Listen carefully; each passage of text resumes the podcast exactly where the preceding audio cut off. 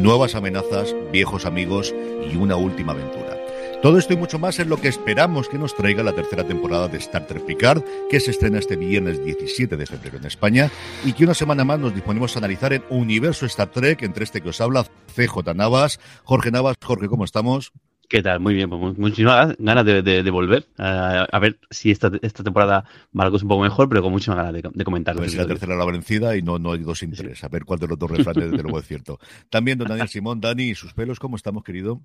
Hola CJ, hola Jorge, eh, Alex, encantado de conocerte, hombre, tenemos nueva cara aquí en la oficina Nugnej, la calle Próspera Vida, que el gran pájaro de la galaxia se pose, ya sabéis cómo va esto. Encantado de veros. Y también nuestro querido Alex Barredo, al que hemos fichado después de, su aparición estelar en Fuera de Series, en el último repaso que hicimos del Señor de los Anillos, de los Anillos de Poder, que os recomendamos encarecidamente en Universo Tolkien, si todavía no lo has escuchado. Alex, querido, ¿qué haces tú por aquí, hijo mío? ¿Qué haces tú por aquí? Hago tiempo hasta que Amazon decida empezar a emitir episodios de lo, de lo otro. Entonces, para no aburrirme, porque claro, no me dejan salir de la habitación hasta que no se estrene el 201. Y luego, bueno, tampoco estrenan un algo basado en DS9, eh, pues tendremos que aguantarnos con Picard. O sea que... Tengo una palabra para ti muy importante que es Lower Decks. bueno.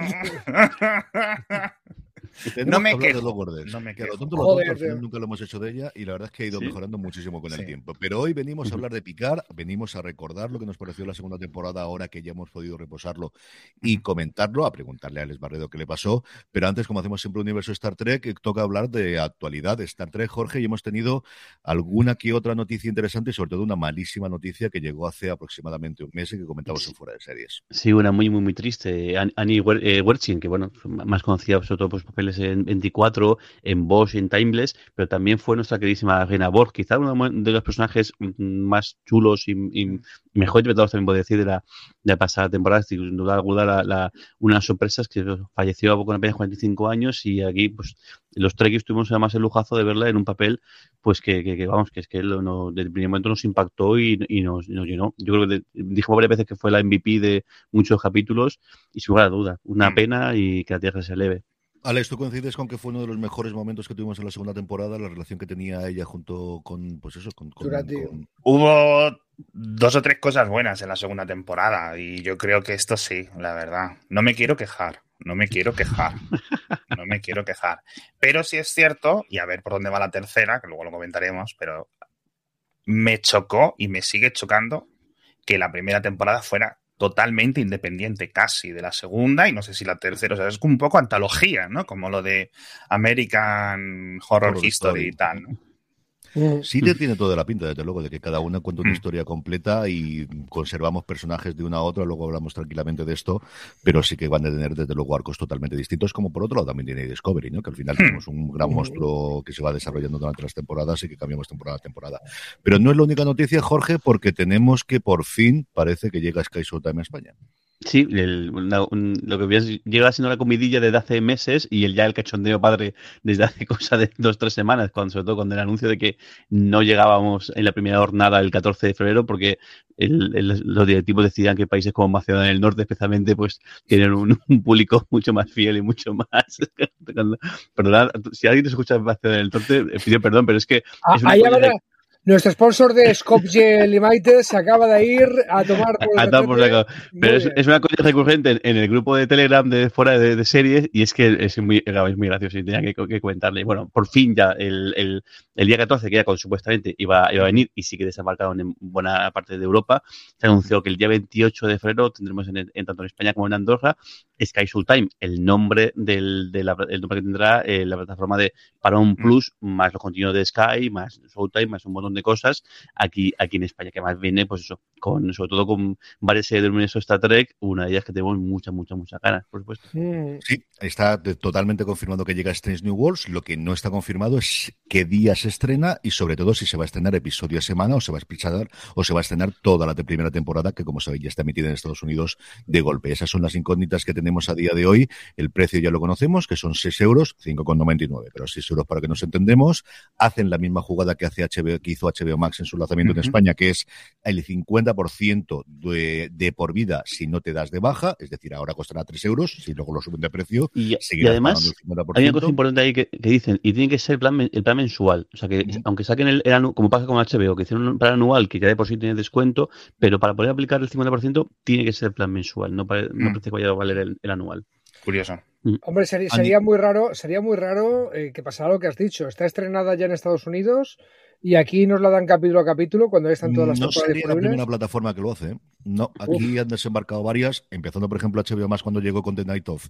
Minto, HBO España en su momento cuando llegó con The Night of la emitió de semana a semana, han emitido varias así y a día de hoy, por ejemplo, cuando llegan las series de Hulu a Disney Plus, que están ya todas emitidas en Estados Unidos, la hace semana a semana, AMC Plus, que ahora ha tenido entrevista con el vampiro, dentro de nada estrenará Las Brujas de, de Mayfair, Mayfair. lo hace también semana a semana, entonces no lo sabemos, ni esta ni toda la caterva de series que tiene, porque como he comentado, tenemos toda la del universo de Yellowstone, veremos qué es lo que nos trae de Peacock, por ejemplo, Poker Face, que hoy se anunciaba que estaba renovada por una segunda temporada y quizás es la primera serie de Peacock que ha roto un poquito al menos el ruido que ha hecho en, en crítica. La serie de Natasha Lyonne creada por Ryan Johnson, es la primera de la que se habla de una forma eh, abierta mm. en, la crítica y que parece que ha hecho un run en redes, no tenemos la confirmación de cuándo llega, y vos por ejemplo, sí que sabemos que se ha emitido ya completa en Latinoamérica y en Estados Unidos, se va a emitir a semana a semana, entonces no lo tengo nada claro.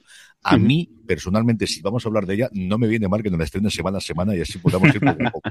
Porque como la estrenen de golpe, tenemos un problema de ver cómo hablamos de Stranger Wars. Eso también Bueno, y también vienen las películas, en, en, en, que son también buena parte de las películas, si no todas, el del, del, del Universo Trek, eh, también están disponibles. En, habrá que ver qué versión exactamente de las clásicas es la, es la, que llega, pero sí que sí que hay un, buen, montón de contenido de Trek, porque bueno, también luego para un Plus supuestamente va a ser, aquí es un poco peculiar, porque claro, eh, también eh, pasa con Picard y con, y con Lower Decks, incluso con Discovery, no sé si ese es el, es el caso, como aquí está vendida los derechos en algunos casos, el, caso de, Lower Decks y de Picard a Amazon, aquí sí que estaba en, Amazon, pero creo que a futuro sí que al final acabarán cayendo mm. en, en Sky Full Time, ¿no? Lo que han hecho es la misma jugada, bueno, la misma no, parecida a la que hicieron con Netflix. Recordar que Netflix tenía los derechos internacionales de Discovery, que en su momento Les Mumber sacó pecho diciendo que quien les pagaba la serie era el dinero que pagaba Netflix, y ellos hace un año, y por eso la tuvimos que ver aquí, de aquella forma en Pluto TV, recompraron la serie con idea de que se quedasen todos los derechos. A ese acuerdo no han podido llegar con Amazon Prime Video, que han dicho que me parece muy bien esto, pero que lo que está firmado está firmado, y Santa Rita. Gracias, gracias al cielo, de gracias al cielo. Sí. Pero lo que han llegado es un acuerdo de custodia compartida en el cual lo que tiene pinta es que durante el periodo que llegue esa licencia de Amazon Prime Video va a estar en los dos sitios. Y que si ah. estamos en Paramount Plus vamos a poder ver la tercera temporada de Picard y las nuevas de Lower Decks y las antiguas van a estar dentro de lo que aquí será Sky Showtime. Hombre, yo ojalá me equivoque, pero desde mi punto de vista puede que hayan eh, sobreestimado sus fuerzas eh, desde Paramount Estados Unidos en lo que son en Europa. O sea, solamente con el nombre de Paramount la gente va a soltar la mosca para una plataforma más con todas las que hay. ¿No le hubiera sido más rentable hacer un acuerdo tipo, pues lo que hace Star o lo que hacen esto, que, mm. que, no tienen plataforma propia en Europa, sino que se ve a través de paquete de HBO o, que mm, Disney Plus, pues que también arrastra otros canales y tal? como yo, yo, creo, que hubiera sido más realista. El, el, yo ya, ya, ya hemos comentado muchas veces por aquí que mucha gente que no se había acercado nunca a Star Trek eh, vio Discovery porque estaba en Netflix, porque Netflix mm. lo tenía todo Dios. Y entonces aprovechaban y se recomendaba Netflix, nueva serie, la veía y ya teníamos a una persona más siguiendo la serie de Star Trek. Esto no va a pasar aquí, nos vamos a apuntar los muy cafeteros. Me, da a mí la sensación. Eso lo tengo tan claro, Dani. Yo creo que. Ojalá, ojalá. Primero, falta ver cómo llegan de la mano de Movistar Plus, de Vodafone mm. y de, y de Horas yo no creo que en el 2023 desembarque sin al menos un acuerdo con una de las tres cableros y si me apuras la, la del norte Euskaltel y cosas por el estilo, yo creo que van a llegar casi seguro de la mano de alguna de ellas. Segundo, la gente está muy cabreada con Netflix y creo que una oferta ahora a 3 euros con la cantidad de contenido que traen ellos, que no el que tiene Netflix, pero creo que tiene cosas bastante interesantes, que va a hacer tantos suscriptores como Netflix, no, ni de coña, ni Amazon Prime Video por la gente que paga Prime y HBO Max, pero creo que dentro de que llegan dos o tres años tarde, eso sí es totalmente cierto, que llegan muy tarde para, para ser otro jugador, creo que después de la movida, las últimas dos semanas de Netflix, le va a venir muy bien. O sea, creo que por comparación, y mira que nos hemos reído con el hecho de que retrasaban constantemente la fecha, creo que no le va a venir mal. Sinceramente. Al final los tienen ellos, ¿eh? claro, esto, esto me, recuerda a los tiempos del DRM, ¿os acordáis? Cuando mm. había archivos que te dejabas de, de internet, pero tenían una una encriptación para que solamente se podían ver en un dispositivo. Y en un dispositivo solo. Si lo quieres ver en otro dispositivo, te lo tienes que volver a comprar, ¿vale? Y en eso el DRM, que solamente para instalarlo en tu dispositivo ya era un, coñazo. Claro, la primera editorial que empezó a hacer archivos descargables sin DRM se llevó el gato al agua, ¿no? Pero esto va a ser un poco igual. En cuanto alguien empiece a ofertar a saco, oye, si Netflix te toca las narices porque ya puedes, tienes un número limitado de dispositivos para verlo, el primero que diga, pues eh, con la mía pagas 3 euros, lo puedes ver en donde quieras y dejárselo a tu abuela. Eh, el primero que haga eso se va a llevar el gato al agua, ¿no? Lo curioso es que nadie va a decirlo. Lo van a hacer, lo van a dejar hacer la vista gorda, pero nadie va a decirlo abiertamente porque saben que a futuro quizá pues les mm. toca hacer lo, hacer lo mismo. Pero de momento, de momento nadie, nadie se ha pronunciado por encima o nadie ha hecho convención. Han dejado pasar, van a dejar pasar y además todo el mundo está esperando a ver que a ver las cuentas de Netflix el próximo trimestre. Que ya hace un año que las cuentas de, ese trimestre de Netflix fueron las que empezaron esta bola de nieve tan bestia en la que estaban metidos y ahora yo creo que va a ser tres cuatro lo mismo. Mm. Jorge, lo último que tenemos de noticias es hablar de, de Chateau Picard. Me he quedado, me he quedado alucinado con esto. Lo, lo, he puesto en el grupo porque en realidad yo estaba buscando alguna imagen para piratearles y hacer una, una taza en, en, la tienda de fuera de series y digo, mira, qué guay. Pues, llevo tiempo pensando, hago y, y, y, lo dice. Y, lo claro, claro, que sí, pero que no sea un canteo, que no sea el logo de la flota estelar, que no sea una cosa que se verdad. Y entonces me cogido lo de Picar porque creo que es una cosa muy simpática y que sí que a la gente de Trekking le hacer gracia. El caso es que he encontrado varias imágenes súper chulas cuando me doy cuenta que es que es que existe realmente. Resulta que, que, que, la CBS tiene eh, mm, contratos con, con varias de varias de, de, productos de ya sean de vino o de, o de licores y demás de alguna de sus series y una de ellas es en el caso de esa Trek y de hecho tiene un acuerdo tienen dos vinos si no me equivoco uno de ellos por el, verdadero Chateau Picard, porque sí que es verdad que, que, que existe en, en, en, Francia, y en, y tienen eh, bueno embotellada pues un, un, un vino un vino de, de, de, Burdeos que la verdad es que lo que es la esto es muy bonito. Y luego además eh, no solamente está el, el, vino sino que es que luego, tiene una, una, edición de reserva además tiene con el logotipo de la de la foto estelar que es algo fascinante sino que más luego tiene una línea de merchandising que acompaña también al vino, porque tienen kits del vino y, y los vasos, vinos, una, una bolsa y, y demás, eh, y eso está en Amazon. En Amazon busca, eh, lo, lo, buscáis, podemos poner luego el enlace también si queréis en la sonot, el mm. enlace para, para comprar y tiene, aparte del tipo de merchandising de camisetas, eh, mm. eh, polos y demás, con el logotipo de Chateau Picard, tienen también todo esto, que yo, es que lo que pasa es que lo encuentro en, en, Amazon estadounidense, aquí en Europa no sé cómo está de, de complicado encontrarlo, pero sobre todo los vasos son súper bonitos, son el típico mm. vaso, no copa, sino una voz, un vaso así, de estos más modernetes, así gran, grandes para vino, súper bonito. Y bueno, como regalo a algún treki o alguna treki que tengáis cerca, mm. esto triunfáis como a la de Glem, seguro, vamos. Seguro bueno, esto, esto requiere que yo os deje hablar un momento y vaya a buscar a la cocina algo súper relevante para lo que estamos hablando. Seguir hablando, por favor. de todas formas, como yo creo que puedo enseñarlo, para la gente que nos está siguiendo en directo actualmente y que lo tengamos, la página web es Star Trek Wines Com, y es así de monótona. Toma, ya, hay, hay más, eso son más. Claro, es que hay un montón. no, no, solamente tenemos los de Chateau Picard, sino que además tenemos licores de la, cada uno de los lugares distintos. La placa, eso sí, los precios son de 60, 55 dólares en adelante para empezar a hablar. Hay un pack ahí abajo. Este es brutal. Alex, háblame del pack. No, no, el pack ese, vamos, típico viernes por la noche. Empiezas por uno y acabas por el de la derecha. O sea, imagínate. Te mulana. ¡Qué maravilla!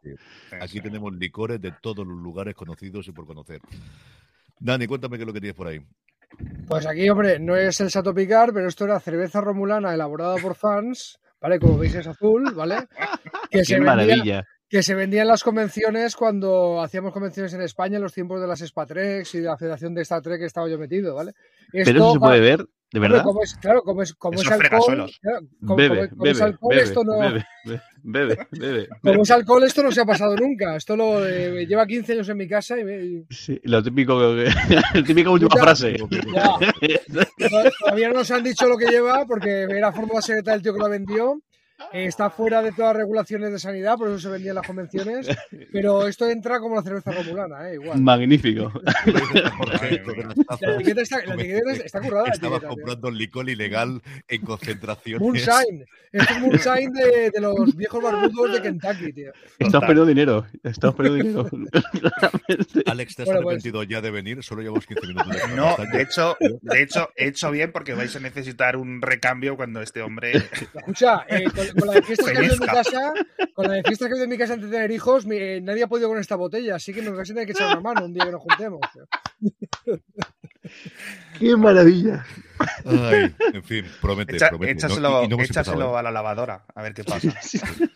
Vale, os juramos, querida, querida, audiencia, que no estaba en el guion. Lo que pasa que no, en cuanto se dio Chato Picar en pantalla, yo tenía que sacar esto. ¿eh? Espérate, enséñala, enséñala otra vez, Dani. Ahora que te Mira qué bonita. Hola, hola. Ahí, ¿Quién es ¿Quién esto, un saludo a la gente de Cataluña que hizo esto en su tiempo. Madre mía. Bueno Quien nos esté siguiendo por, por, podcast, es el momento que pares el podcast, te metes, metes a, YouTube y nos veas porque merece mucho, mucho la pena sí, este momentazo. YouTube, cuando compara fuera de series, es absolutamente imprescindible. Yo no sé cómo va a salir esto ni cómo vas a retomarlo, pero es el momento que no lo creáis de hablar de la segunda temporada de Picar. Os recordáis, ¿no? De que habíamos venido aquí a hablar de, uh -huh, uh -huh. Alex, aquello. ya has mm, enseñado la patita de lo que te ha parecido la segunda temporada, pero ahora ya te pido que te extendas en ella. ¿Qué te pareció la segunda temporada de Picar? Y si quieres comentar también la primera. Bien, yo siempre estoy a favor de que, ¿cómo se llama este? Brent Spinner, pues pague sus hipotecas, porque es un hombre que tendrá muchos nietos que mantener. Entonces, yo siempre estoy a favor de el trabajo para ese tipo de personas. Ahora, a mí me preguntas cuáles son los tres puntos importantes de la segunda temporada, te lo juro que no me acuerdo. O sea, ese es el nivel. Entonces, no es echar, sino que simplemente era en plan, la veo pues porque es Star Trek. Pero no es que tenga una mala sensación o una muy buena sensación. Simplemente es mi cerebro iba desconectando a partir de los 10 minutos de cada episodio. No me quejo, no me quejo. Me gustó el final, me gustó. Pero como que todas las vueltas, todos esos elementos de Q, que es inmortal, pero se está muriendo. Guinan, pero que es. Ok. sé que no, estoy, Mi explicación está al nivel de coherencia de la segunda temporada.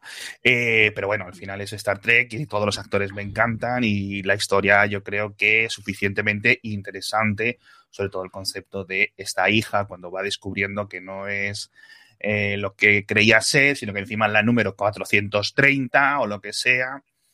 Entonces, interesante todos estos conceptos, ¿no?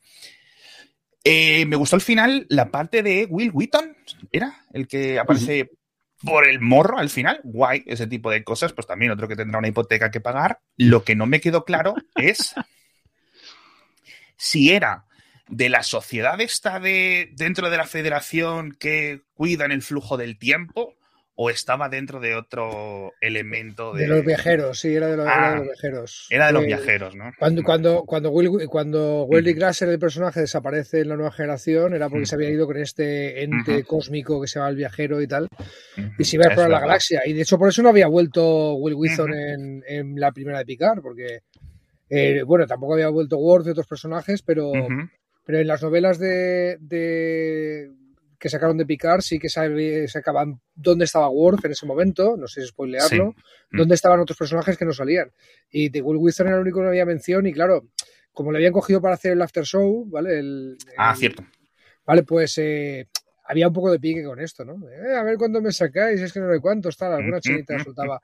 Pero oye, CJ, si vas a tener a un invitado, a un señor, a, a una cuarta espada de, de, este podcast, a decir todo lo que diríamos Jorge y yo, pues no, no pasa nada. Pero ahora, ahora, después del resumen que ha hecho él, ¿qué decimos? Porque más o menos. Decir, Jorge, ¿qué te parece la segunda temporada ahora que has tenido tiempo para pensar y que Dani Simón saca aquí el licor para todo el mundo? Bueno, pues yo creo que coincidimos un poco, un poco eh, todos. Eh, es increíble que una, una, serie con tan buenos ingredientes porque yo creo el, el, tema de que saca Q, el tema de que la, eh, la Guina joven me gustó muchísimo, la, la mm. idea, la Guina Borg. La, luego, relaciones uno a uno, eso, la Guina de Borg con, mm. con, con, el personaje de Alison Peel estaba muy bien, el personaje de Core con su padre, con el personaje de estaba, estaba muy bien. Eh, pues, y, con, y con un primer episodio increíble, porque el primer episodio de la segunda temporada fue fascinante, además toda la gente que además en ese momento estaba con las uñas sacadas para decir quiero que Picar mole para la crítica de Discovery, que es una cosa bastante loca que hemos comentado en, en, el podcast, ahí es cuando todo el mundo ya se vino arribísima y luego ¿cómo es posible que se desinflara tanto la, tanto la serie? ¿Cómo es posible que la trama se enredara, hiciera cosas tan extrañas, experimentos, eh, separaciones raras, no sé qué? Luego, y tramas un poco que no sé qué, que, que, es que no mira muy, no sé, se hizo muy rara y, me, y me extraña porque ¿cómo es posible que con tan buenos mimbres no hicieran una buena buena, buena serie de verdad. Y luego incluso todo lo que es la trama así de picar, recuperando su infancia, o sea, recordando que la relación con su madre y qué pasó realmente con su, con su madre, porque es algo que no recuerde más. Pero luego todo lo que hay alrededor es que patinaba un montón. O sea, el, mm. momento este del asalto de, de, del personaje Bren Spinner y los soldados estos que están ahí, que ya la, voz, es que luego los combates locos de la reina voz con, con, con con, con, con, ay, con 7 9 y con. Es decir, no. Es que no tiene sentido ninguno. Hay momentos que decir, no, no sé qué pasa. Nadie se ha parado de, a, pensar que, que también es verdad que una cosa que, comentamos es que ese rebaje de la segunda temporada fue justo en pleno confinamiento, o sea, con momentos muy restrictivos y por eso también en muchas escenas hay muy pocos actores y actrices en, en, en, en, pantalla y quizás al final eso también tira un poco para atrás, pero no sé, es que es una cosa, el, muy el, momento de interrogatorio con la gente este del FBI, que no es del FBI, que de no sé qué, no sé, qué, qué, qué raro todo. En general. A mí me gustaba el a mí me sigue gustando, lo que no creo es que vuelva a salir el personaje de Ríos, que en principio se queda en, en estas épocas, ¿no? Eh, eso yo pensaba que no lo iban a hacer, pero fíjate una cosa sufre de un tema que es todos los episodios de Star Trek que por X o Y aparecen en 1990, 2021, son todos una castaña o el 80%. Y aquí es una temporada entera de en el presente, ¿no? En su pasado. Yo creo que si hubieran hecho algo relativamente episódico, es decir, un episodio con lo de la madre loca de Picard y sus traumas, otro con la hija esta cibernética, que sí, que no, que no sé cuánto. Otro con el tema de Ríos, con esta chica que aquí tiene un mm. hijo, que no sé qué. Otro con, pero a ver, 7 de 9 y Rafi en un formondeo escapando por Los Ángeles, coño, es un poco raro para Star Trek. Para, quiero decir, es CSI o algo así, ¿no? Que lo compro. De nuevo, que lo compro. Que mi amor está aquí. Pero el amor. incluso el mundo que, el mundo que, que, que, provoca, o sea, que, vemos apenas en el segundo episodio, yo en el primer segundo episodio vemos un poco, ese mundo es interesante. Y con el viaje en el tiempo desaparece por completo, claro, toda esa línea temporal. Y podrían incluso haber investigado o haber hecho todo esto, ¿eh? no sé. Pero incluso, espérate, resucita Elnor o lo, lo, O sea, en plan Dragon Ball. Sí, sí, sí. sí, Hay, hay, hay, un momento de la hemos cagado como cuando matamos a Culbert en Discovery o algo así. Es que es muy buen personaje. Y, y, para atrás, tío. El, yo creo que intentaron recuperar el espíritu de, de, la cuarta película de Star Trek, de la de salvar a las ballenas, la de Misión la Tierra, ¿no? Mm. El, de, hecho, había algún guiño directo. Recuerdo que. Sí, sí. Hay un personaje que sale. El, personaje del Punky. El, Punky que iba con el Ghetto Blaster ahí y tal, que hay una referencia directa a una, cuando se encontró con Spock y tal. se, han quedado un poco a medias, estoy de acuerdo. Dijimos que la serie tenía un valle, empezaba que teníamos muchas esperanzas y, como dice Alex, le vamos a dar segundas, terceras y cuartas oportunidades a Star Trek, pero la serie tuvo un valle que remontó un poquito, no mucho, a final de la temporada. Mi principal problema con la segunda temporada es que no aprovechó ninguno de los cabos sueltos o world building que dejó hecho la, primera. Ahí teníamos hologramas sintéticos, eh, exborgs, eh, y ¿qué será el dios de los exborgs, de los sintéticos este que va por ahí? O sea, tenías ya mm. una cosmogonía propia que había construido la serie, o por lo menos unos cabos sueltos de los que podías tirar en plan Claremont, y te vas al pasado. Bien, yo estoy más en desacuerdo con Alex de, que ahora solo se me vienen a la cabeza episodios ambientados en el pasado que me gustaron, como Tomorrow is Yesterday, de la serie original. El Mañana es ayer estaba ambientado en los años 60 cuando estaba eh, siendo rodada la serie original. Hay uno bueno, hay uno brutal, que es el de que la abuela de Tipol en Enterprise Ah. ese es brutal, ese es el mejor de los que son en el siglo XX. Al, final, sacamos algunos ambientados en el siglo XX que, que merecen la pena. Ese Tomorrow y Yesterday además era relevante porque el, personaje que se inventan, el que tenía un gato mascota cósmico, era de los guardianes de la continuidad que acaban teniendo trama en, la segunda temporada. Pero sí, lo que pone encima de la mesa, bueno, bien, a, eh, priori las premisas no son malas, eh, mal ejecutadas, ya creo que estamos de acuerdo todos en eso, pero mi principal problema es, bueno, pues te, has, te la has jugado una premisa nueva, te ha salido regulinchi, y, por qué no te has ido a algo de lo que ya habías construido en la primera? De hecho, ahora hablaremos de lo que esperamos de la tercera y, y tampoco hay que inventar la rueda, la rueda la has inventado ya, tal y como lo veo yo.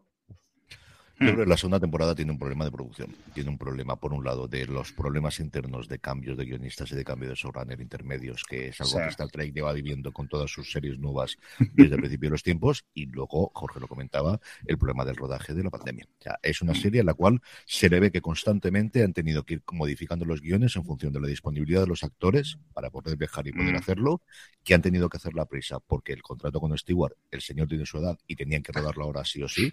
En otras circunstancias, yo creo que podían esperado un año, año y pico para poder hacerla, y en el cual al final, si te pones a buenas, sacas siete, ocho muy buenas ideas, o que yo creo que sinceramente que son buenas ideas, especialmente relaciones de personajes, y de dos a dos, porque eso yo creo que sí que Picar lo ha hecho desde el primer momento, el presentar muy buenos personajes con poquitas cosas, que nunca llegan a cristalizar. Yo coincido y mm. estábamos, escuchamos los programas, vamos a escuchar los programas que grabamos el año pasado, los dos primeros episodios estábamos totalmente a tope y creo que si se hubiesen metido en ese mundo y hubiesen quedado con ese universo paralelo de ese pasado futuro fascista, hubiese estado muy bien, pero hasta ahí se le habían las costuras. Acordaros cuando tiene el Parlamento Picard en el que hay tres amigos. O sea, y mm. tres amigos porque no pueden tener más extras. Es que no hay más narices. Es, verdad.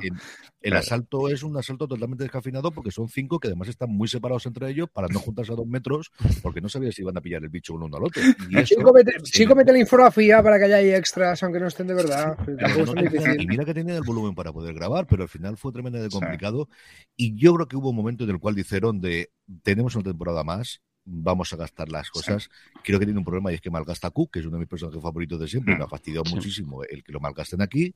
Lo de Witton, bueno, pues es un cameo sin importancia, pero lo que tiene pinta es que, es decir, es que ni siquiera vuelve Martina Sirtis, es que ni siquiera vuelve eh, Frakes haciendo de Raker, que lo tuvimos en la primera temporada, y Frakes ha estado dirigiendo dos o tres episodios. Sí. Yo creo que hubo un momento de planteamiento y dijeron, la segunda va a salir como Dios quiera, mm, vamos a hacer lo que hacemos, y los fuegos artificiales y la mascleta la tiramos en la tercera. Hmm. Y claro. Lo que queremos es lo que la gente quiere, que es volver a ver a toda la gente del puente. Y no, olvidemos, no olvidemos la mayor red flag que yo he visto en la historia que veo esta que es que a mitad de la segunda temporada de Picard me están empezando a promocionar la tercera.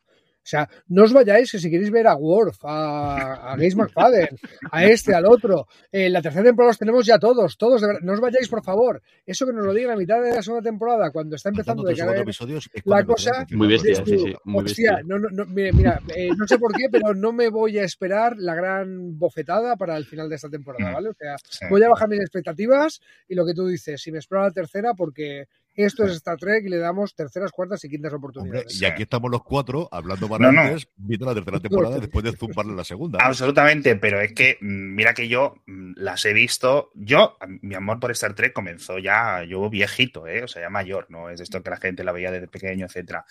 Pero estaría de mis últimas series o temporadas que me pondría otra vez para ver. O sea, antes. Fíjate, una cosa que me ha venido a la mente mientras comentabas CJ es, ¿te acuerdas de Arrested Development de la temporada 4 que cambió el, la arquitectura de los episodios y luego hicieron un segundo corte intercalándolo para que quedara más del estilo de las originales? Es posible que aquí funcionase. Algo así. Cogemos esta historia larga y la dividimos en capítulos autoconclusivos. Soy, soy ignorante de Arrested Development, pero sé que en un momento dado se canceló y la compró Netflix. ¿Eso fue en ese interín sí, que fue hace 10 años, porque además hoy precisamente doy yo la noticia en streaming de que va a salir del catálogo, de hecho van a desaparecer todas, y lo que dice Alex fue una cosa curiosa porque contrataron y lo que hicieron fue hacer guiones muy independientes porque los actores cada uno estaba por separado, no podían juntarse todos y prácticamente rodaron episodios sueltos. Y luego hubo un remontaje, me remezclando esas historias historias y luego entonces sí Netflix puso la pasta encima de la mesa para contratarlo tuvieron dos temporadas más juntándolos a todo el mundo. Y es curioso como Netflix ahora ha renunciado hay un anuncio hay un perdóname un artículo que además yo recomendaré este fin de semana en las siete cosas para el fin de semana de Julia Alexander que cuenta cómo la evolución del resto de development ha ido muy paralela a lo que la revolución de Netflix que en un momento dado intentó comprar absolutamente todo lo renovó y a día de hoy ya no es que lo vaya a cancelar es que va a desaparecer del catálogo porque no quiere pagar los derechos de seguir teniéndola porque la productora es externa que es la productora supongo que será 20 en su momento en la que produjo aquello para Fox, la antigua Fox, la antigua Fox cuando todavía estaba dentro de, del conglomerado de, de Murdoch. Hecho, creo que en este caso era, el guion era por una película que luego nunca jamás se produjo y al final lo que hicieron fue rescatar. Estoy hablando de memoria, ¿eh? pido perdón si me equivoco, pero juraría que era, era, una película y lo que hicieron fue luego convertir esta película en, en serie. Vamos, si os parece, a leer los correos. Yo creo que podemos hacer. Comentamos la tercera temporada después de ver el tráiler. Y así ya tenemos un poquito también para poder comentarlo así. Y la gente que no quiera tener ningún spoiler ni ninguna cosa de avance de la tercera temporada, lo puede dejar antes, como siempre. Lo que sí tenemos, Jorge, que se nos quedaron desde el último programa, son mm. algunos comentarios que ya sabéis que nos podéis, por un lado, seguir en el chat y comentarlo, que nos podéis ver en Twitch y en YouTube y dejarnos los comentarios directos, como alguno que tenemos aquí, que ahora leeré mientras Jorge busca el resto, que nos podéis escribir mails a startrek.com y dejarnos comentarios, evidentemente, tanto en YouTube, en el vídeo cada uno de ellos, como en iVox, que tenemos un par de comentarios que Jorge pasa a leer. Sí, tenemos el, último programa que, grabamos, en el que juntamos los últimos episodios de, Picard. Gustavo nos comentaba, dice, estoy de acuerdo con ustedes en que esta segunda temporada de Picard fue muy inferior a la anterior, con muchos temas que quedaron dispersos o tratados en las, a las apuradas. Una cosa similar me pasó con la última temporada de Discovery, que me pareció hasta aburrida. En cambio, este New Worlds rescata la premisa original de la exploración y la aventura. Esperemos que sigan así. Un solo de Melbourne, Australia. Y luego, es que, mira, hablando de Australia, que son las antípodas, la última temporada de Discovery y, este, y la primera de Strange New Worlds, es que parece, vamos, o sea... Oye, qué bien hilado, Alex. Gonzalo también nos comentaba, dice, siento discrepar con vosotros, pero la aparición de Will Wheaton me pareció un parche random con la intención de dar unos minutillos en pantalla a Wesley Crusher. Pido perdón porque no recuerdo qué fue lo que dijimos, pero yo no sé lo que dije, pero, pero estoy de acuerdo con él, con lo cual, si lo dije yo, pido perdón porque estoy de mentira. está, diciendo la aparición es para darle un poquito de cancha a Willy Crasher como si fuera algo malo. O sea, mm. eh, yo estoy de acuerdo con todo lo que ha dicho, pero a mí me parece bien. Sí, pero lo, pasa es que, lo que pasa es que igual lo que dijimos fue que tenía su sentido, no sé qué tal, y igual no tiene ningún sentido, fue lo que fue y ya está. Eh, con, cuchara, pero metieron trama. dijeron, venga, somos los viajeros y estamos por aquí. Bueno, es un poco escena post créditos de Iron Man 4 y cosas así. Sí, sí. se aguanta con pinzas y para mi, y para mi gusto eso es una salida del tipo es un mago, para justificar qué pasa con el personaje de, los, de, Isa Briones, de, Core en este caso. Y dicho esto, para mí el segundo episodio de esta temporada es de lo mejor que se ha hecho en Star Trek nunca. Pero luego la serie se pierde para finalizar de una manera más o menos correcta. En cuanto a Strange Worlds, aún no sé si irme a Estados Unidos a verla o esperar a que llegue a Paramount Plus a España. Me hace gracia porque este comentario es del 13 de mayo del 2022. El, que claro, eh, por aquel entonces Paramount Plus España ya, ya tenía cuenta en Instagram y ya, ya, ponía eh, en breve. Digamos, que tengo, que, tengo, tengo capturar esa historia ahí como campeones. Y luego eh, eh, y Vicentechi, decía, dice, coincido con lo de Witton. Dice, seguro que no era la toma falsa de, de Heavy Room. Will Wheaton lo de, lo de Will Wheaton con Star Trek es un sufrimiento constante para el pobre No, pero, esto no, es en todas partes, pero es verdad que el, personaje que tenía era el repelente niño Vicente, ¿vale? Era el niño, el niño que le hubiera gustado ser a, a Roddenberry y por eso lo metió ahí. Y entre los fans se, se produjo el meme, antes de que existieran los memes, de, de que este personaje es el odioso, yo recuerdo las primeras convenciones que, que, cuando ibas a sonreír eh, no decíamos chis, decíamos puto Wesley, ¿vale? Era como una tradición entre los fans de, de, la época. Pero antes o después de la cerveza remulana esta azul, eso. El, durante, el durante. Nunca, hemos necesitado eh, comer sardinas para beber agua los trekkies, nunca.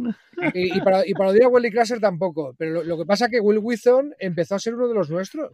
En un momento dado empezó a ser un, un pope de la cultura geek, empezó a salir en Vivo Theory eh, un poco riéndose del odio ese que le tenían los fans y se convirtió en uno de los nuestros y ya yo, ya no le puedo tener manía. Tabletop yo creo que, le sirvió mucho. Que aquí en España se vio menos, en Estados Unidos funcionó muy bien Tabletop y yo creo que, mm. el canal YouTube cuando hizo los juegos de mesa mm, hizo muchísimo por el, por el hobby, como dicen los, oficinos habitualmente y yo creo que eso le, sirvió muchísimo para, A mí me parece un gran director del After Show. O sea, la relación que tiene cuando habla con todos los actores no la tiene otra persona. No, no, es, es un buen comunicador y encima que es simpático. Yo, el, primer salto que le vi fue en una convención que dio una, una conferencia que se hizo viral en YouTube, que se llama algo así como Don't Be Evil, ¿vale? No, Don't Be Evil, no, Don't Be a Jerk, ¿vale? Que era precisamente metiéndose con el haterismo en el mundillo geek y, en el mundillo gamer y tal. Y era de los primeros que dijo, vamos, vamos a, no ser, a no ser un capullo, ¿no? Y, no, y tenía, bueno, esa, esa, conferencia, aparte de dar el mensaje ese con Moralina, estaba, estaba trufado de referencias a la cultura popular que entonces no eran tan habituales. Y, y Willy Clase se acabó convirtiendo en uno de los nuestros. Yo ya no le puedo tener manía al personaje, o sea que si sale, estupendo. Como si sale uno de vosotros, de verdad. Igual para mí. Aquí en directo, Sergio 82 nos ha puesto varios comentarios que podemos leer. Por un lado es a ver si ponen Star Trek Discovery, que no está ahora mismo en ningún sitio, porque lo han los derechos para Mon Plus, así que esta llegará segurísimo aquí con Sky Showtime. No sé si toda de golpe cómo estará. Luego, que todos sus amigos, esto al final es la anécdota de cada uno, pero para que veáis otro ejemplo, todos mis amigos están borrando de Netflix y con lo de ayer de Sky Showtime están encantados del precio y les gusta a todos lo van a probar. Muy bien, muy chulo. Me alegro. Tenemos que probar Tulsa King y os recomiendo que mm. sea lo primero que veáis de Showtime. Llegas tarde, querido. Vamos a ver. yo, yo ¿Cómo le gusta? ¿Cómo le gusta? ¿Cómo le gusta? y que si hemos visto ya Star Trek Chase New Worlds, por si ya queréis lanzaros aquí y queréis decir algo. Yo sí, la he visto entera ya. Yo me la meto por el culo esa serie, o sea, es que es increíble. Me encanta, esa expresión, tío. O sea, como es una expresión de veinteañeros, yo ya no estoy, la he subido hace poco, pero la estoy usando continuamente, ¿vale? A mí que me, falta. Muy buena. Yo, yo, como sabía que me ibas a preguntar esto, tengo, mira, uno de mis podcasts favoritos es Buenismo Bien. Y ahí todo el rato hacen, o sea, tiene una sección que es confesiones, ¿no? O sea, ponen esta música ponen esta música y entonces hacen una confesión. Yo hago la confesión. Y la confesión es, no me he podido ver Strange New Worlds entera porque estoy tan enganchado con Lower Decks y poniéndomelo en bucle que no me ha dejado tiempo vital para acabar de ver eh, Strange New World cuando, cuando, cuando tiene toda la pinta de... Tiene todo para gustarme y me está gustando, pero, pero voy más lento de lo que debería. Eh, también es verdad que lo de no tener plataforma y tener que irme, como si esto fuera 2010, a a lo que me he bajado de internet para verlo, porque no hay más, más remedio, eh, me tiraba atrás. O sea, estamos hechos de otra cosa ya. ¿Qué quieres que os diga? muchos alumnos, que al final Netflix no te vende series, te vende comodidad. Eso es sí, exacto, exacto. Totalmente. Igual que Spotify. No te vende música, te vende comodidad. En fin, que a ver si la trae cuando la trae Sky Time y encontramos, eh, no sé si es mejor que la traiga después de picar y así nos dejando un poquito de margen, porque si no, no sé cuándo vamos a comentarla, pero bueno, saldremos del paso haremos algo. vamos a hablar ya de la tercera temporada. Ah, vamos a hablar ya de la tercera temporada, de teorías y del tráiler. Así que aquellos que no queráis saber nada, ni siquiera teorías, que no sabemos nada, nadie ha visto, que yo sepa, salvo que les me digo otra cosa, el episodio. A la crítica americana sí le han pasado al menos los dos o tres primeros. Podéis ver varios análisis y varias reviews ya de la tercera temporada. Hasta donde yo tengo conocimiento, aquí en la crítica española, yo los solicité, no los han pasado. Yo creo que solamente la gente que tiene Paramount Plus allí. No sabría decirlos en Inglaterra también donde está la plataforma, pero aquí en España, hasta donde yo llego a saber, puede que alguien se lo haya pasado o tenga contacto directamente con Paramount en Estados Unidos y lo haya podido conseguir de allí, nadie lo haya visto, que yo a día de hoy, que estamos grabando esto el miércoles 15 eh, por la noche, lo haya, lo haya podido ver.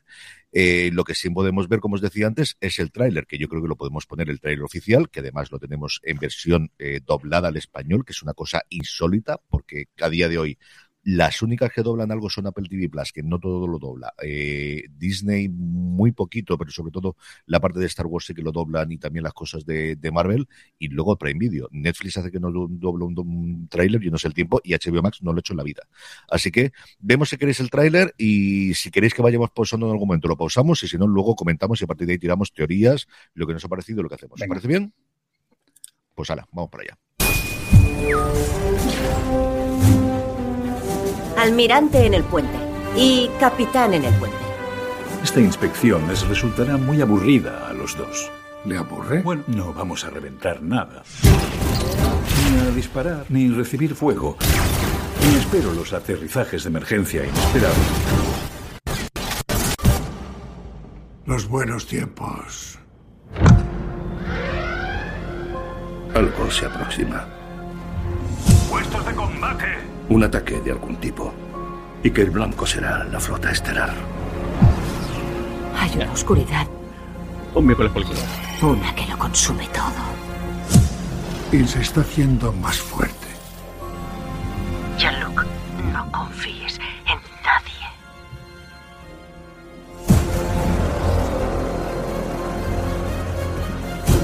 Jean-Luc Picard.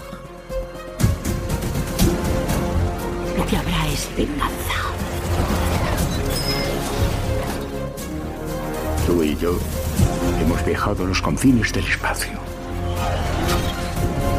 Hay algo nuevo ahí fuera. Este es el fin, amigo mío. Yo leí.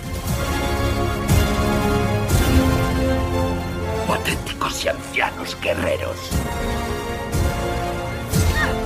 Fui irracional, violento. ¿Conoces a alguien que siga siendo la persona que conocías? Es cuestión de vida o muerte. Siempre es a vida o muerte, Jean-Luc. ¿Y cuándo no? Pero cada tita que es otro pedazo de ustedes que les quitaré. Puestos de combate. Sobrevivir es la naturaleza humana. O luchamos o morimos. La Force, sígala. Los necesito. A todos. Estamos contigo. Siempre. ¡Adelante!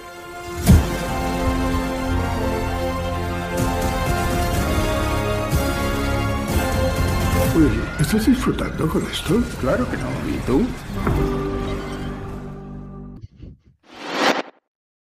Yo no es por nada, pero os he tenido los tres callados durante dos minutos, cosa que creía que era realmente absolutamente imposible.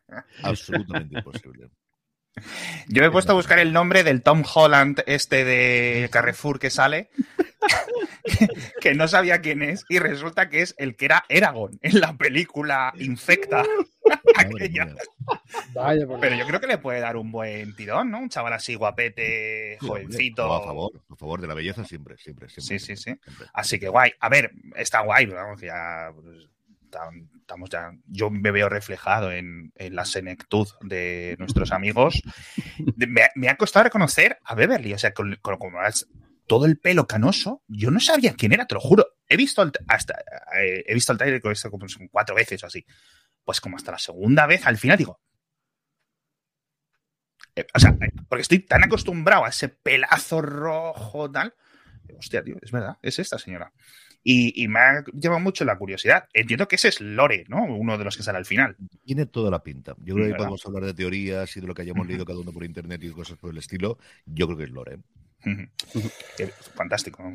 Pero pu- puede ser cualquier sintezoide de estos. O sea, el, quiero decir, eh, de las cosas que se dejaron establecidas en la Sí. primera temporada era que podía haber millones de, de- de estos, ¿no? Pues, Hmm. podría ser. Oye, ¿me escucháis, ¿me escucháis bien? Sí. Perfectamente. Gracias.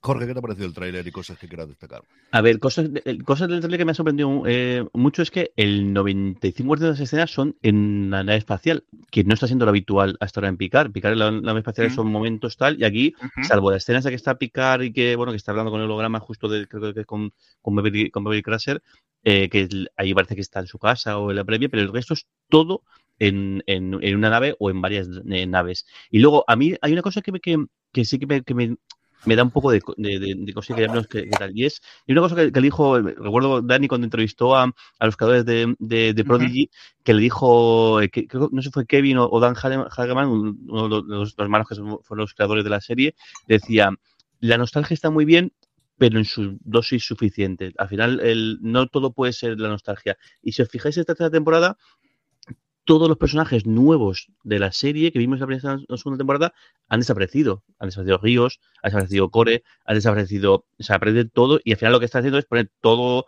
que vale, que como, como Trekkies, pues estamos encantados de verlo, pero me da, que quizá esto se me quita el miedo enseguida, pero me da un poco de miedo el que esa triquiñuela, es decir, después de lo que hemos, la que hemos liado en la segunda temporada, vamos a sacar a todo, a toda la nueva generación y con esto se ha resuelto.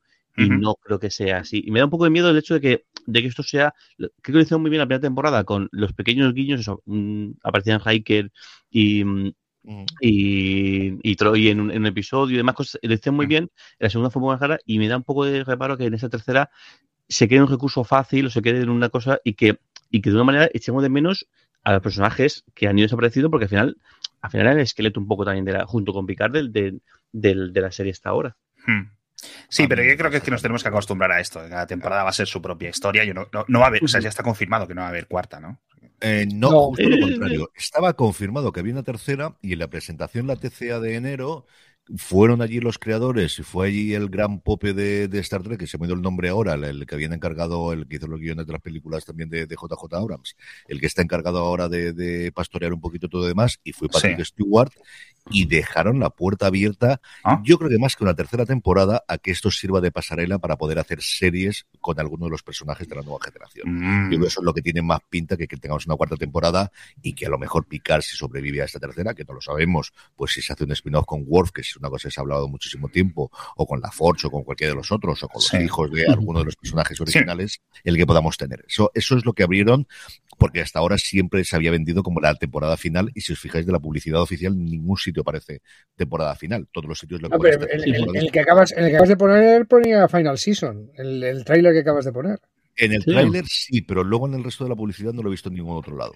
Así que no lo sé, al final lo podrían tener o lo podrían mm. cambiar. Alex Kurman es la persona que me, ah, me, ha ido totalmente la cabeza. Eh, que al final fue el co-creador inicial. Sabemos que Chabón estuvo la primera temporada, que se marchó después para poder hacer la adaptación suya del cómic, del que no hemos vuelto a saber nada, de Cavalier and Clay.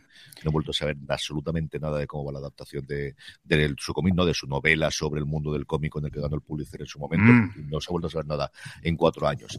¿Qué cosas sí que sabemos? Sabemos que son diez episodios, sabemos eh, que los dos primeros episodios los va a dirigir Doug Arionowski, que fue el director de los dos primeros episodios de la temporada pasada, que yo creo que nos gustaron a todos bastante que está escrito tanto el primero como el último por Terry Matalas, que es el que se ha convertido en el showrunner en esta tercera temporada, y que Frakes vuelve a dirigir dos episodios, que son el tercero y el cuarto, Dan Liu, el quinto y el sexto, Deborah Campaigner, el séptimo y el octavo, y el propio Terry Matalas dirige los dos últimos episodios, que es algo habitual últimamente en Hollywood con las series que ya están escritas desde el principio, que se hagan lo que ellos llaman bloques de blocking, de, que diriges dos episodios consecutivos, que normalmente tienen un arco más o menos cercano y más o menos aproximado para no tener que estar cambiando constantemente de director.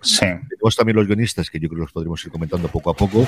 Sigue habiendo gente de la segunda temporada, también ha cambiado mucha gente con respecto a la anterior, pero ya hablaremos episodio a episodio de quién escribe. Que os quede que Terry Matales escribe tanto el primero como el último y luego tiene al equipo de guionistas, aunque sabéis que realmente es una labor conjunta de desarrollo de las tramas, pero al final alguien tiene que tener el crédito porque alguien es el que hace el diálogo y lo demás. A mí el tráiler, eh, yo entiendo la parte que dice Jorge y es cierto que le tenía mucho cariño a los personajes nuevos, pero a mí me pones a los cinco que hay en el de la mesa y digo, ya. Sí, sí. Y ya estaría, y ya estaría. El primer episodio se llama La Nueva Generación, que es como se llama el primer episodio, y dice, pues, pues ya está. Dámelo pues todo, dámelo todo. le faltaba solamente tener las cartas. Y además tenemos el guiño a Moriarty, y volvemos otra vez al joven, eh. que es uno de mis favoritos.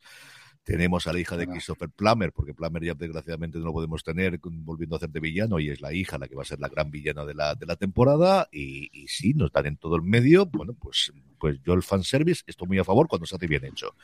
Y en dos minutos y medio de trailer lo han hecho muy bien hecho. No sé en diez horas de programa, pero por ahora, Alex, dos minutos y medio yo estoy totalmente dentro. Sí, estaba mirando que el Terry Matalas este estuvo en Enterprise, en, la tercera de, los grandes productores y guionistas de, la saga de un montón de tiempo. Ah, bueno, joder, macho, pues no, encantado. Yo, hombre, de nuevo, eh, me gustaría siempre mantener el fanservice eh, acotado, para saber que no se puede depender, porque es que al final es un recurso muy goloso para los productores. Pero bueno, yo quiero decir, el, el, tráiler pinta bien y no hay ningún motivo para pensar que esta temporada, eh, yo creo que esta temporada va a ser más como la primera que como la segunda. Jorge, últimas conclusiones y resúmenes y cosas varias que al final, como siempre, íbamos a hacer media hora y vamos por 48 minutos, vino por en medio. Bueno, antes de eso, eh, un, saludo a Producciones Esquizoides ya en Mundo Plus TV, que nos está haciendo también por, por, el, por el, Twitch. Eh, de hecho, además, el, el Producciones Esquizoides manda un saludo y Mundo Plus directamente entra al trapo ya con, con un larga vida de prosperidad, que esto es maravilloso. que es así. Eh, nada, pues eso, con muchas ganas de, de, de verlo. O sea, yo tengo el reparo ese, pero del creo que es muy posible que esto que se, me, se me pase los primeros 10 minutos del primer episodio. Este, el viernes estaremos ahí para, para, para, para verlo y, y, el, y la semana que viene, si todo va bien, pues para comentarlo. Dani, últimas reflexiones y comentarios y cosas que quieras sobre el tráiler o sobre lo que espera de la tercera temporada. Que no sea solamente una reunión de TNG, que eso está muy bien, que el subidón yo lo tendré como todo el mundo, pero nos durará poco, ¿vale? El que no sea solamente eso, que aprovechen algo de lo que ya han construido en estas temporadas de Picard Imagino que han convencido a Patrick Stewart para darle un cierre digno al personaje y de paso lanzar algún mensajito pues, en, la, línea del espíritu Trek que tanto quiere Patrick Stewart que hace falta hoy en día con muchas cosas feas que están pasando en el mundo, ¿vale? Todo su dosis justa, la de nostalgia, la de aprovechar lo que has construido, la de reunir al cast de la nueva generación y la de cerrar el ciclo de estos personajes, todo en su justa medida. Ojalá puedan combinar todo eso, ojalá. Hmm. Alex, últimas reflexiones. No, no, o sea, yo a, verlas venir. Eh, vamos a tener 10 semanas de más Star Trek, que eso es algo de lo que no me voy a quejar en la vida. Eh, ojalá esto y luego la segunda de Stage New World, si a ver si en algún momento aparece esa de la sección 31 que decían que estaban haciendo, que no sé muy bien qué es lo que está ocurriendo. No, no, no la veremos. Yo creo que no la veremos, seguro. Lo que Yo, de verdad. Es que la actriz que tiene que protagonizar claro. se va a poner un poquito cara como gane el Oscar. justo estaba pensando, digo yo. contrato firmado, eso se va a poner muy caro. Digo, si pierde el Oscar, bien, porque entonces tenemos sección 31. Si no, ni 30 ni 32. O sea, vamos, si, no, si no, tendremos la de la Academia de Flota Estelar Sensación de Vivir. San Francisco, eh, fecha estelar 90-210. Bueno, a ver, es que es un universo tan grande que pueden hacer lo que quieran. Es decir, eh, cuando salió esto de que en Disney con Star Wars vamos a hacer una serie de un mandaloriano, pero que no es Boba Fett, no sé qué, y luego fíjate, ¿no? Yo siempre he querido una serie de una tradicional de Star Trek, ¿no? Pero con una nave que no sean el 95% humanos, ¿no? me gustaría eso. Pero, oye, que lo que me echen me lo voy a comer. O sea, yo cualquiera, cualquiera. Así que encantado. No sale él, ¿no? En el tráiler. Yo no lo he llegado a ver. Mm, yo, creo que tampoco lo he visto. Es raro porque decimos, un personaje súper potente y además un personaje mm. que podía tener incluso su spin-off y encima hace el, hace el enganche con Discovery porque es del culto este de las, de las del que, que, les une. Eh, y sin embargo aquí no aparece. Y el, es raro, ¿no? no mirad luego el, el IMDB a ver si aparece al menos los créditos como, como que... una, una pregunta, un, cruce de cables que hemos tenido, o sea, Alex Kurzman es lo más parecido al Kevin Fake de Star Trek ahora mismo, ¿no? pero, pero también se nos ha cruzado ahí Michael Chabon, que era el super escritor guionista. fue el creador de la primera temporada junto con Kurzman pero Chabón se marchó, como os decía antes, para hacerlo de Cavalera en la segunda temporada para hacer la adaptación de Cavalera en Clay, que yo no he vuelto a saber nada de ella desde hace dos años, es cierto que antes de la pandemia, de cómo estaba la cosa. Entonces, Kurma se ha quedado como el supervisor de alguna forma, el maestro de las esencias de toda la plataforma.